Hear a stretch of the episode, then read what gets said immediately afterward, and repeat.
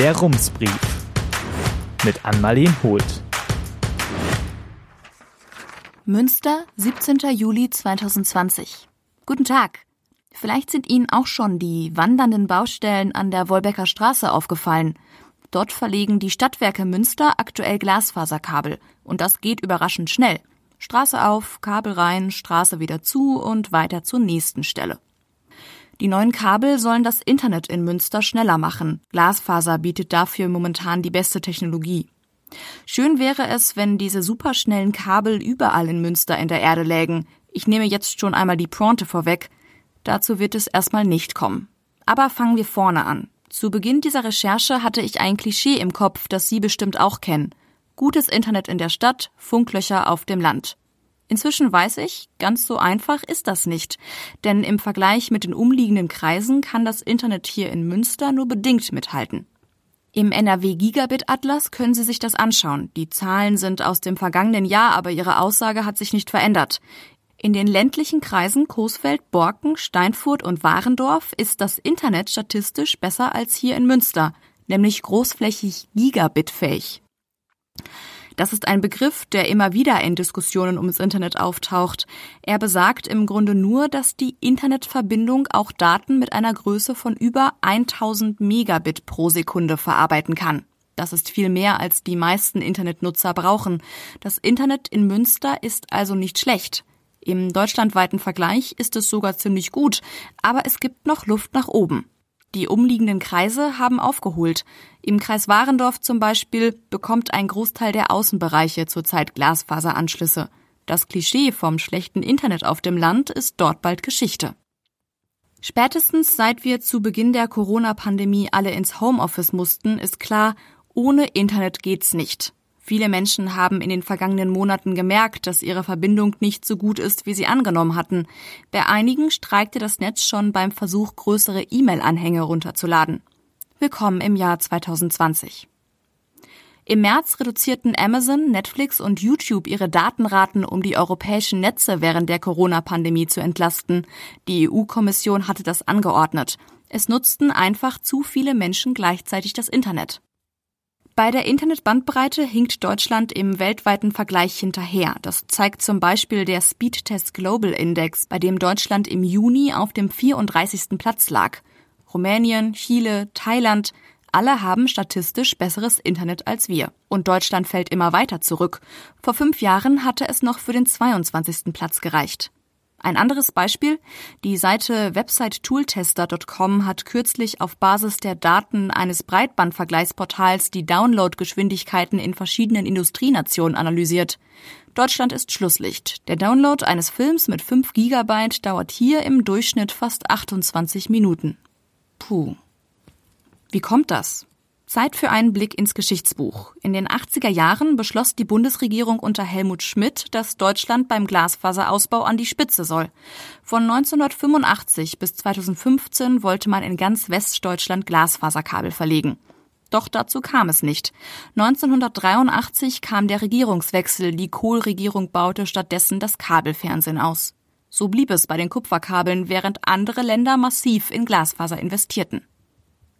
Inzwischen ist in der Politik angekommen, dass die Internetqualität besser werden muss. Der Bund gibt viel Geld für schnelles Internet aus, aber es läuft noch etwas schleppend. Mitte 2018 hatten nach einer kleinen Anfrage der FDP an die Bundesregierung nur 8,5 Prozent der deutschen Haushalte einen Glasfaseranschluss. Im Vorjahr waren laut Bundestagspressedienst knapp 500.000 Haushalte ans Netz angeschlossen worden, davon über 50.000 im ländlichen Raum. Natürlich gibt es Alternativen zur Glasfaser. Auch DSL-Technologien beschleunigen das Internet. Über das sogenannte Vectoring werden alte Kupferkabel gigabitfähig. Der Bund behandelt DSL-Technologien, als wären sie gleichwertig. Doch sie sind nicht unbegrenzt leistungsfähig. Perspektivisch werden wir die Glasfaserkabel irgendwann brauchen, denn die Menge der Daten, die wir über das Internet hoch und runterladen, wird immer weiter wachsen. Die alten Leitungen werden das irgendwann nicht mehr schaffen. Das kann in 30 Jahren soweit sein oder erst in 50, wer weiß. Falls es dann eine noch bessere Technologie gibt, quasi die Glasfaser 2.0, dann wäre das auch kein Problem, denn die modernen Glasfaserkabel liegen in Hohlrohren. Man kann sie ohne große Probleme austauschen. Norbert Kersting, Professor am Institut für Politikwissenschaft der Uni Münster, plädiert schon länger für eine politische Wende beim Glasfaserausbau. Er sieht auch darin ein Problem, dass Deutschland beim Internetausbau lange auf Zwischentechnologien wie das Vectoring gesetzt hat. Das Dilemma ist, dass von etwa 34 Millionen Haushalten in Deutschland 27 Millionen, also fast drei Viertel, nur mit Kupferkabeln ausgestattet sind, sagt er. Wir seien zwar bis in die Stadtteile gut ans Glasfasernetz angeschlossen, aber dann hört es auf. Auf der letzten Meile vom Verteilerkasten zum Haus sind's letztlich Kupferkabel, sagt Kersting. In Deutschland verlegte man Glasfaserkabel lange nur bis zum Internetverteilerkasten. Das ist günstiger und weniger aufwendig, doch die Technologie hat einen großen Haken. Je weiter ein Haus vom Verteiler entfernt ist, desto weniger Leistung kommt am Ende an. Und je mehr Menschen gleichzeitig im Netz surfen, desto mehr macht sich das bemerkbar.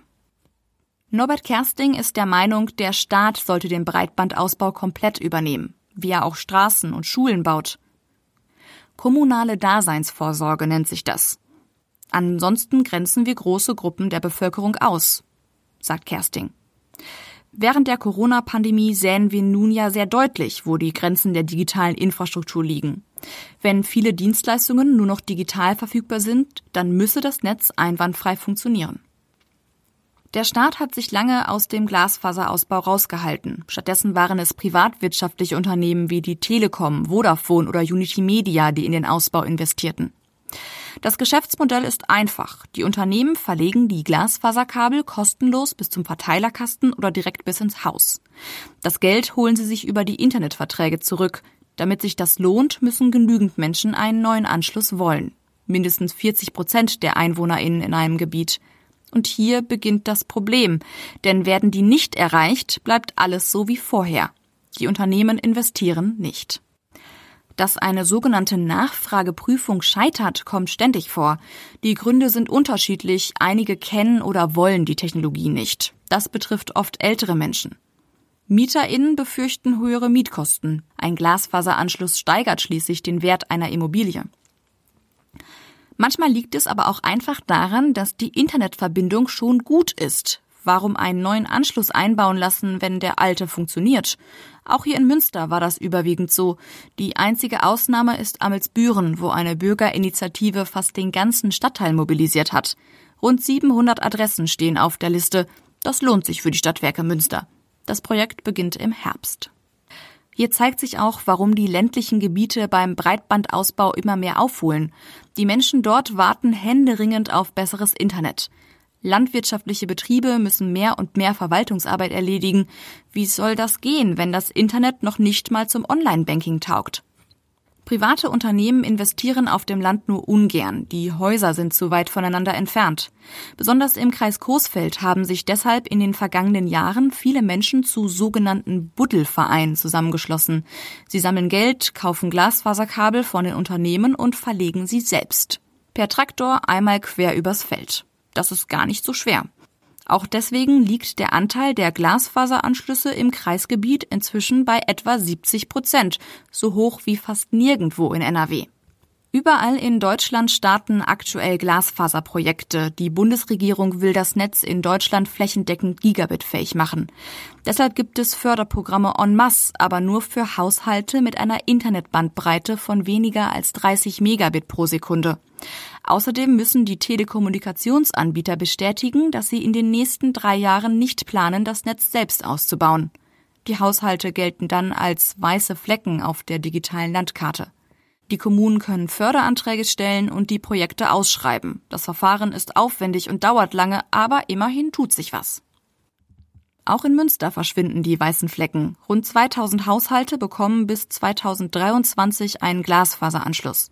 Das sind etwa dreieinhalb Prozent aller Adressen. Die Stadtwerke Münster haben die Ausschreibung gewonnen. Sie verlegen die Kabel bis ins Haus. So ist es im letzten Jahr beispielsweise schon im Kreuzviertel passiert. Dort sind fast alle Haushalte versorgt. Noch im Sommer sollen auch die ersten Bewohner des Hansaviertels einen Glasfaseranschluss bekommen. 17 Kilometer Kabel liegen schon. Insgesamt kostet das 33 Millionen Euro. Die Stadt zahlt davon ein Zehntel, 3,3 Millionen.